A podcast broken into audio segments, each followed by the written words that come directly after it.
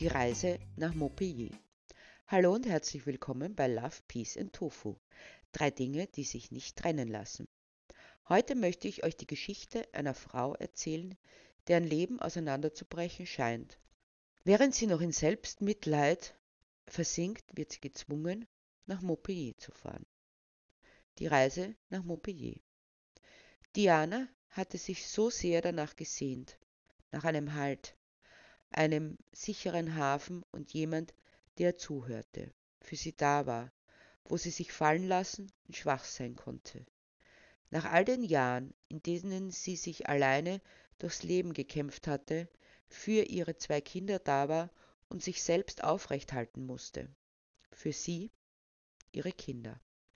Ja, sie war verheiratet gewesen, doch solange sie sich zurückerinnern konnte, war dies eher eine Erschwernis als eine Erleichterung gewesen, auch wenn in ihrem Hinterkopf immer der Gedanke wohnte, sie könne sich nicht trennen, denn dann hätte sie niemand mehr, der sie unterstützte.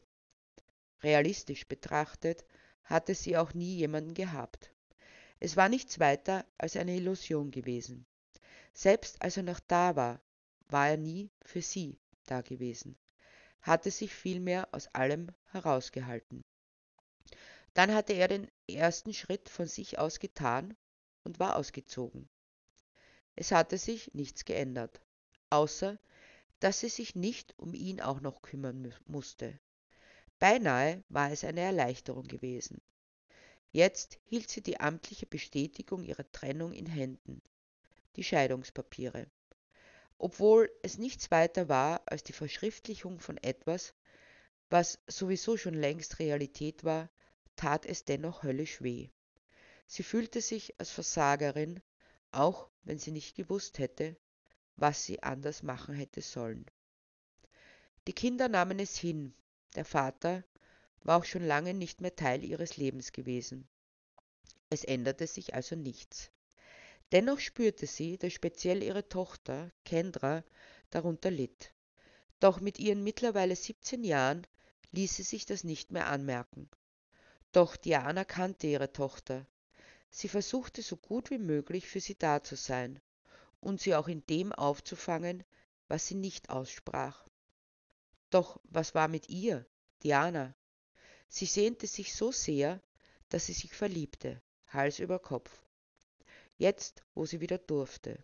Es war ein wunderbares, entrückendes Gefühl, als wäre sie endlich angekommen, es schien genau der Richtige zu sein, der sie, verwundet und erschöpft wie sie war, aufrichtete und beschützte und beheimatete. Es war wie ein Rausch, der allerdings nur allzu rasch verflog, denn bereits nach wenigen Wochen zeigte er Anzeichen veränderten Verhaltens. Er meldete sich nicht mehr so oft, schien sich nicht mehr zu freuen, wenn sie kam, nahm es eher hin, doch Diana meinte, sie bildete sich das nur ein. Er versicherte ihr, dass alles in Ordnung sei und sie sich keine Sorgen machen müsse. Diana glaubte es, weil sie es glauben wollte, mit aller Unbedingtheit der Liebenden. Doch dann kam jener Tag, an dem sich herausstellen sollte, dass ihr Gefühl sie nicht getrogen hatte. Am Abend war sie miteinander ausgegangen und sie hatte die Nacht bei ihm verbracht. Sie stand immer sehr früh auf, um rechtzeitig zu Hause zu sein, wenn ihre Kinder aufstanden. Normalerweise begleitete er sie noch zum Auto. Nicht an diesem Morgen. Er hatte ihr ungefähr eine Stunde später immer eine SMS geschrieben, um sich zu vergewissern, ob sie gut nach Hause gekommen wäre. Nicht an diesem Morgen. Sie war sich nun sicher, dass irgendetwas nicht stimmte. Es dauerte jedoch bis zum späten Nachmittag, bis sie es wagte, ihn zu fragen. Es stellte sich heraus, dass er eine andere hatte. Wann er es ihr denn gesagt haben wollte, begehrte sie zu wissen. Er meinte nur, er habe das nicht für nötig befunden, weil er könne ja beide Frauen haben, müsse sich nicht entscheiden. Sie jedoch eingeschränkt, denn in die andere wäre er verliebt. Es war ihr, als würde ihr der Boden unter den Füßen weggezogen und sie fiele in ein abgrundtiefes schwarzes Loch. So erfüllt wie die letzten Wochen mit Freude waren, so waren es diese Stunden mit dem Schmerz. nicht nur jenem um ihre Liebe betrogen worden zu sein, dieses wunderbare, scheinbar unerschütterliche Bewusstsein, angekommen und angenommen zu sein. Darüber hinaus war sie auch betrogen und belogen worden. Und dennoch blieb diese hartnäckige, schreckliche Sehnsucht. Doch es war nicht die einzige schlechte Nachricht, die sie an diesem Tag ereilte. Ihre Tochter Kendra war nicht zu jener Zeit nach Hause gekommen, da Diana sie erwartet hatte. Sie versuchte sofort, sie zu erreichen, doch es gelang ihr nicht. Kendra nahm weder ihre Anrufe entgegen, noch beantwortete sie ihre SMS. Endlich.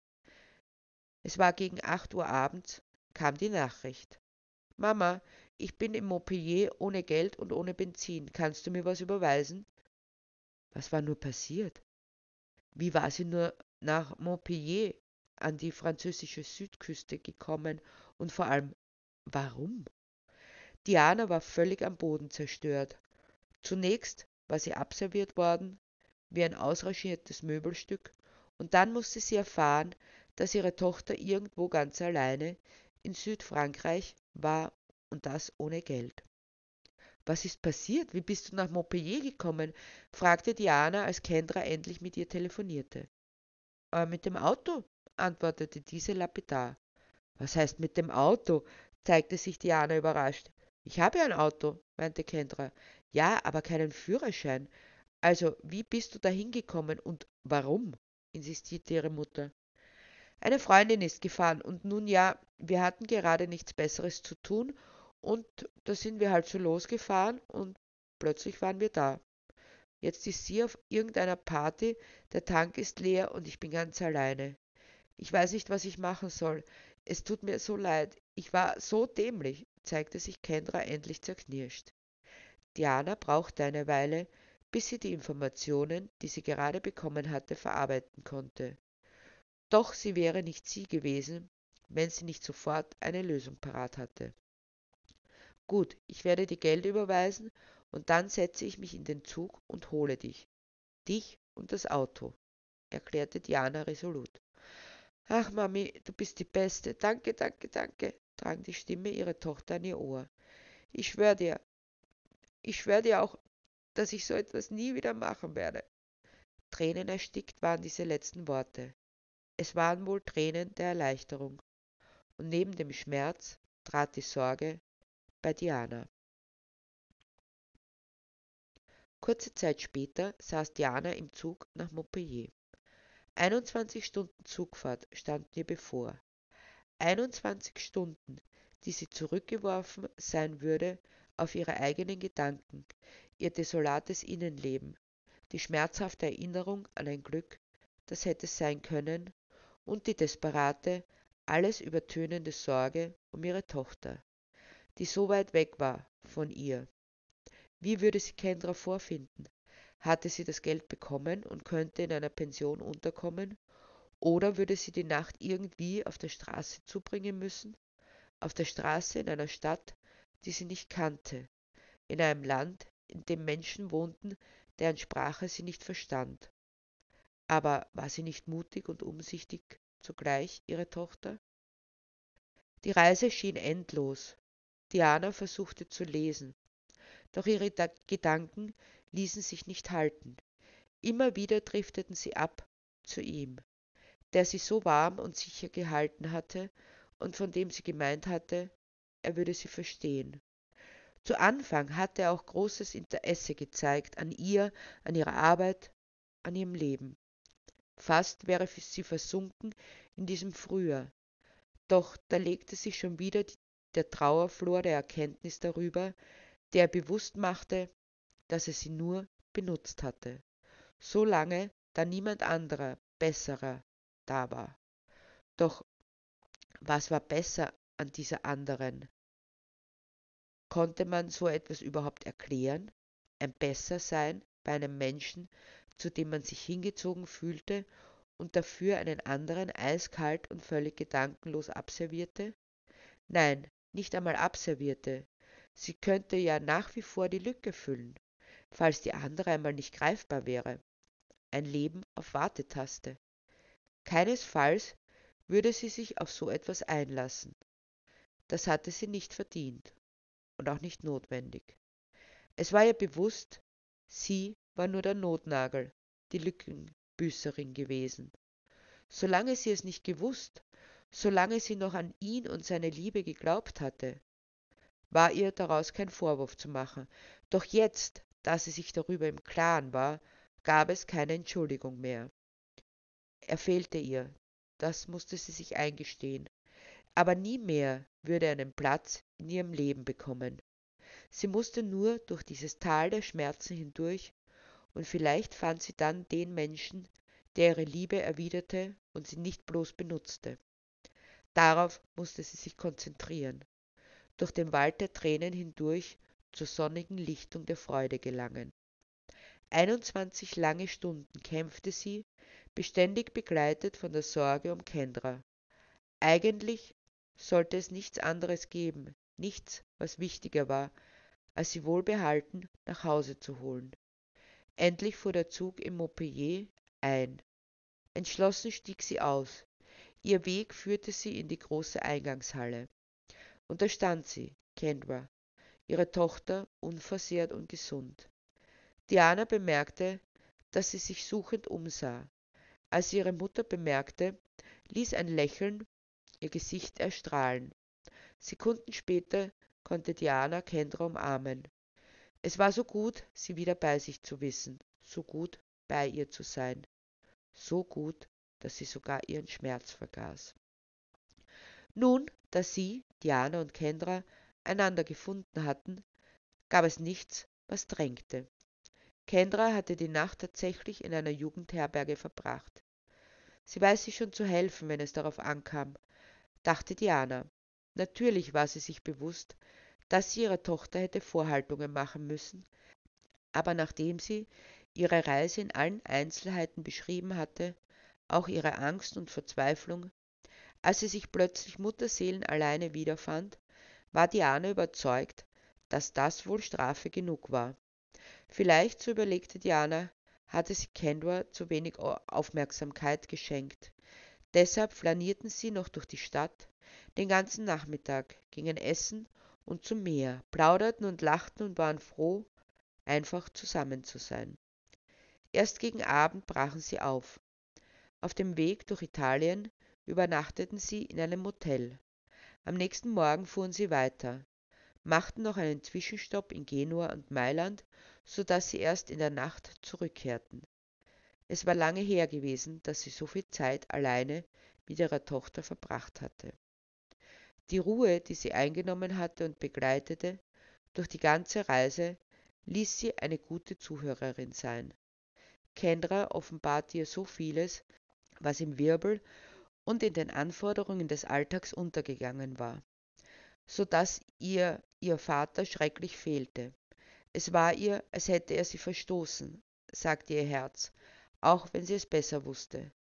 Aber was kann der Verstand gegen ein verwundetes Herz ausrichten? Diana verstand die Zurückweisung durch den Mann, der in ihrem Leben eine wichtige Rolle, Rolle spielen sollte. Was hatte es mit ihr gemacht, dass gerade er sie einfach links liegen ließ? Diana fühlte den Schmerz mit, doch sie konnte nichts machen.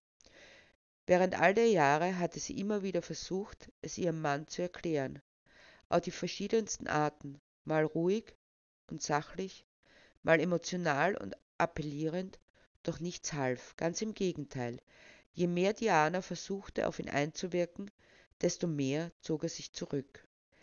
Sie hatte ihnen nicht helfen können, weder Kendra, die um ihren Vater trauerte, den sie nie hatte, und sich doch so schmerzhaft gewünscht hatte, noch ihrem Vater, der womöglich irgendwann um die vertane Chance trauern würde, eine Beziehung zu seiner Tochter aufgebaut zu haben. Dann würde es zu spät sein. Kendra erzählte Diana aber noch viel mehr, alles, was sie bewegte, was ihr Hoffnung gab und was ihr Angst machte. Wohl auch, weil Diana nicht urteilte, sondern einfach zuhörte, froh darüber, dass sie ihre Tochter so weit in sie einließ. Wie oft passiert es doch, dass wir grundlos davon ausgehen, dass mit den Menschen, mit denen wir zusammenleben, alles in Ordnung ist. Wie oft sind wir blind für die Sorgen und Nöte jener, die uns vermeintlich am nächsten stehen. Vielleicht gelingt es nicht immer, sich wirklich einzulassen, die Ruhe zu finden und auch die Besonnenheit. Doch Diana nahm sich vor, von nun an achtsamer zu sein. In gewisser Weise war dieses Ausbrechen ihrer Tochter auch ein Hilferuf gewesen. Diana hatte ihn gehört und darauf reagiert, hatte ihn nicht ungehört verhallen lassen. Und jetzt, da sie dies verstand, merkte sie auch, dass es Anzeichen gegeben hatte, die sie aber übersehen oder ignoriert hatte. Sie waren zu unauffällig. Es war notwendig gewesen, lauter zu sein, auffälliger und aufsehenerregender. Es war notwendig gewesen, um wahrgenommen zu werden, auch in ihrer Not. Diana und Kendra waren todmüde, als sie in dieser Novembernacht nach Hause zurückkehrten. Es war die erste Nacht, in der Diana wieder durchschlief. Sie wusste nun, was wirklich wichtig war in ihrem Leben, was zählte. Für die Menschen da zu sein, denen man verbunden ist, die Anteil nehmen, aber auch jene aus seinem Leben zu verbannen, die einem nur Kraft kosten, die einen aussaugen und sich daran stärken, während man selbst langsam daran zugrunde geht.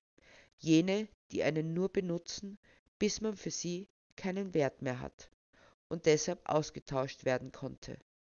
Jede einzelne Träne, die Diana für jenen Mann vergossen hatte, war Verschwendung gewesen. Es war die Zeit, da sie ihn hinter sich ließ und auch die, sich noch mehr für die Menschen einzubringen, denen sie wichtig und wert war. All das hatte sie gelernt durch ihre Reise nach Montpellier. Es war gut, diese Reise gemacht zu haben, denn sie hatte Diana weit über Montpellier hinaus zu einem neuen Verstehen und Miteinander geführt. Eine Erkenntnis, die Diana nie gemacht hätte, hätte sie sich nicht aus dem Wohlfühlbereich ihres Lebens hinausgewagt. Auch das tat sie nur, weil sie dazu gezwungen war. Es zeigt, man muss manchmal weggehen, die ausgetretenen Pfade verlassen, um eine neue Perspektive zu bekommen und zu verstehen. Auch auf dem Weg zu einer neuen Welt voller Love, Peace and Tofu ist es notwendig herauszutreten aus dem bisher, um ein neues Miteinander zu finden.